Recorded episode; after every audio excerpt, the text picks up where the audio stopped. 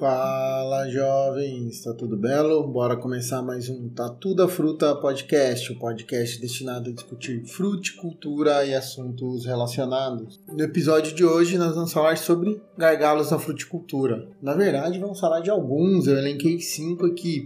E a ideia de fazer esse podcast veio de uma conversa que, que eu tive hoje com o professor Luiz Gonzaga, do, do setor de agronegócio da, da universidade, sobre uva, e a gente discutiu muito sobre mercado, que é um dos gargalos, vai ser o último que eu vou falar. Mas como nós terminamos um, um bloco de, de conhecimento ali, de propagação, eu queria trazer algo diferente antes de entrar no manejo. Então, estava aqui pensando com meus botões, falei, por que, que a gente não fala um pouquinho dos gargalos, né? Então, não sei se você sabe, jovem, toda atividade agrícola tem gargalo, né? Hoje toda atividade tem alguns gargalos. E na fruticultura nós temos alguns bem específicos, tá? Que tem muito a ver com o tipo de produtor, com região e com as características do projeto que a gente tem. Então, para quem escutou o Tatu da Fruta desde o primeiro episódio, episódio 2, 3, 4 e 5, já está bem por dentro disso e como fugir desse gargalos. Mas eu acho interessante, já quase dois anos de podcast, e a gente está numa época interessante para iniciar novos projetos, pelo menos iniciar o planejamento, falarmos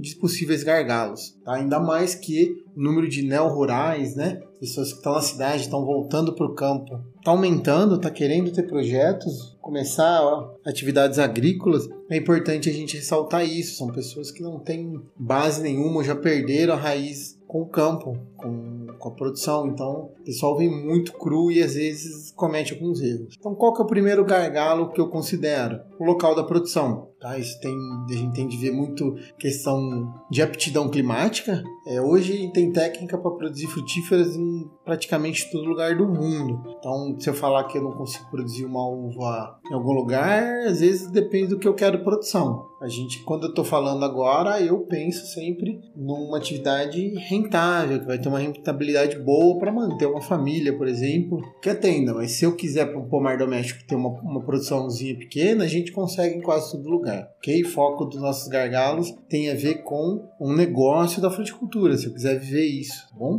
Então o local é muito importante. O local a gente tem de pensar duas coisas: aptidão climática, que eu já falei, e a proximidade com o mercado, ok? Se é fácil ou não vender, se é fácil eu obter insumos ou não. Então são um dos primeiros pontos: vender insumos e se o clima é favorável uma produção em grande quantidade, ok? Então isso para local é importantíssimo, uma das primeiras coisas que eu tenho de olhar.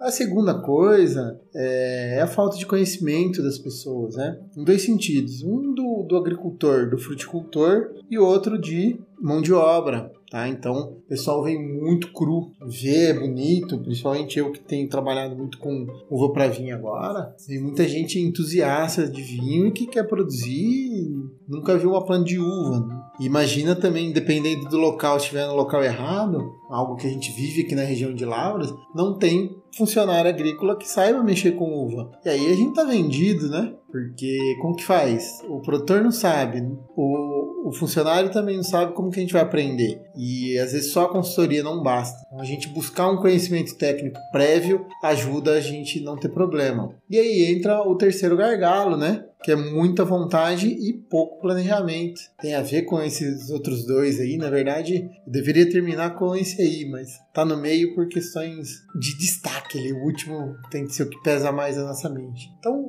é o que eu falei para tanto ali para os dois, os dois últimos tópicos, o pessoal vem com tanta vontade que ele passa por cima, faz uma conta de padaria, eu não sei o que, que acontece. E puxando o episódio 2, né? Que o pessoal não faz conta, ele acha que na roça vai e que qualquer coisa que produzir é rentável, eu consigo vender, é muito fácil. Tem uma, um mito que a vida na roça é mais simples, é, é mais tranquila. Então, cuidado, não confunda a roça com chácara, tá, moçada? A área produção, a gente tá falando de uma empresa, micro a gigante. Então, às vezes, essa vontade de fazer faz que a gente não planeje bem, tá? O antes, durante e depois, que a gente falou muito no começo do podcast e a gente não pode esquecer nunca, ok? Então, para, pensa, olha o local, corre atrás de conhecimento, vivencia um pouco disso. Tem um monte de produtor que abre as portas, vivencie, segura essa vontade, essa ansiedade de fazer, de ter o teu vinho, de ter sei lá o que de fruta que você quer produzir. Isso é muito importante. E aí, já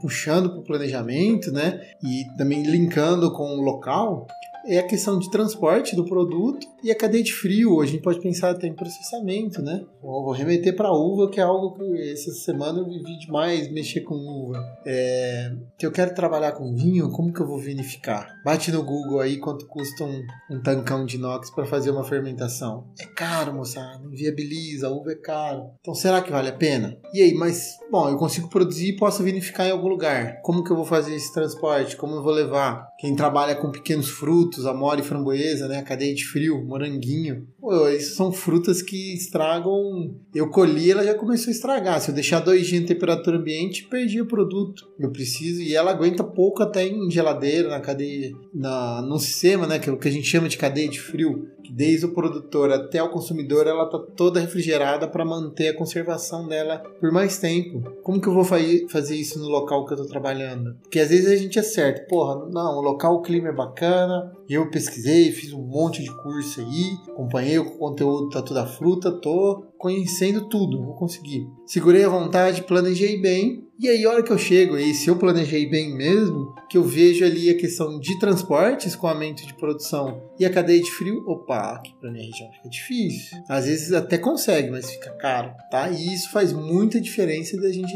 atingir mercados diferenciados no, de venda, tá? A gente pensa, é um erro muito grande de 90% dos agricultores, ele é muito focado na planta e dentro da porteira focar mais fora, comercialização. A menos que você consiga terceirizar isso. Porque vender para Ceasa não é simples, não é eu chegar com a fruta lá. Precisa ter os contatos, precisa ter volume, tem um padrão mínimo, qualidade mínima. Às vezes o pessoal que atravessa a fruta entrega no Ceasa não consegue pegar a tua por, por essas questões. Então são coisas que a gente tem de pensar, beleza? E o último tópico, né, que acho que eu citei ele quase os quatro anteriores, é o mercado. Tá? Talvez assim, bateu a vontade de plantar qualquer coisa, já procura como que você faz para vender isso na tua região. Pesquisa, dá uma olhada na, na quitanda, no mercado chique, mercado mais simplão. Corre atrás de entender isso aí, vê se tem outros produtores, porque isso é o que, isso é o que vai gerar o sucesso. Na fruticultura, a gente tem que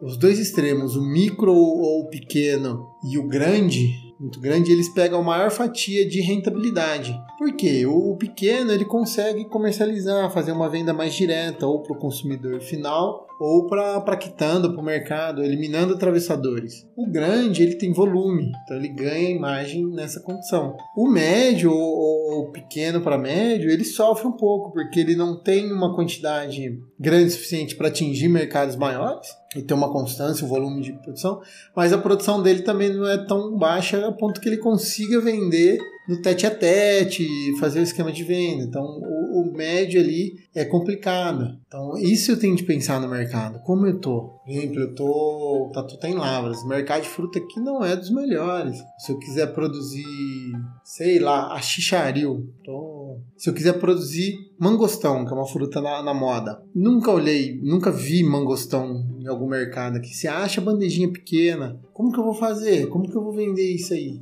Eu vou investir em marketing para sensibilizar a população da região que mangostão é bom? Será que eu tenho capital para isso? E o campo e as outras coisas? Então tem de olhar isso aí. Acho o mercado, vejo que é fácil de escoar, vejo que os produtores já fazem. Um pequeno ou médio produtor em região produtiva, se eu chegar em algum polo de produção de mangostão, que não faço ideia de onde seja, mas lá, como o mercado já é ávido, tem muita produção, eu consigo escoar uma pequena produção, uma produção média, porque o centro comprador, os maiores compradores estão lá, então ele consegue formar carga para fechar lote e pega a sua produção. Mas eu tirar uma produção de lavras para mandar para esse lugar, às vezes o custo de frete fica tão grande que não vale a pena, tá ok? Isso é complicado. Outra coisa que a gente tem que pensar no mercado, que tipo de produto o mercado quer? Será que é só mercado in natura? O mercado de vinho mostra pra gente. Hoje, se a gente fosse apostar em rentabilidade, é suco e vinho de mesa são os mais interessantes. Eles são mais simples de fazer e é o que a maior parte da população consome. Então, será que vale a pena investir num, num vinho fino, que demanda muito mais coisa, demanda muito mais marketing? É, ou será que eu vou fazer uma geleia desse mangostão para eu aproveitar? Será que tem saída? Será que eu consigo viabilizar isso? são pontos importantíssimos que nós temos de, de levantar em relação a isso para entender. Então, é, eu deixei o mercado por último justamente por essa questão, porque às vezes ele é o, o cabal ali, o que vai. Porque às vezes ele é o que vai determinar. Às vezes eu consigo atender todos os outros quatro gargalos ali. Não, esse aí eu tiro de letra, arrumo disso, dessa forma. Só que a hora que eu chego no mercado, hum, complicou minha vida. Será que eu tenho tempo para me dedicar só ao mercado? Como que vai ficar a produção? Então são coisas que nós temos de levar em conta, pessoal, tá? De ordem de importância, sem sombra de dúvida, olhe mercado primeiro, depois corra atrás do local ou adquira conhecimento sobre essa cultura, talvez até melhor isso aí, jovem tá? Então, veja o mercado, procure conhecimento, procure um local adequado e aí o local que tem as condições boas para produzir que esteja atrelado a uma boa comercialização. Isso é importante. Aí planeje e busque uma cadeia de frio. Tranquilo? Então, jovem, no episódio de hoje é isso. Eu queria trazer um insight um pouco diferente para a gente quebrar a parte muito técnica. Semana que vem a gente volta aí com provavelmente manejo de pragas e doenças. Vamos pincelar algumas coisas ali. E é isso aí, não deixe de seguir o Tatu no TikTok, no Instagram, Facebook. Se quiser, mande um e-mail para o Tatu e compartilhe os nossos conteúdos nas suas redes sociais com os colegas que necessitam. Isso ajuda demais o, o Tatu a crescer entender que conteúdo é relevante para vocês. Tranquilo? Mais, um abraço, um bom feriado a todos aí, uma boa Páscoa e semana que vem estamos de volta.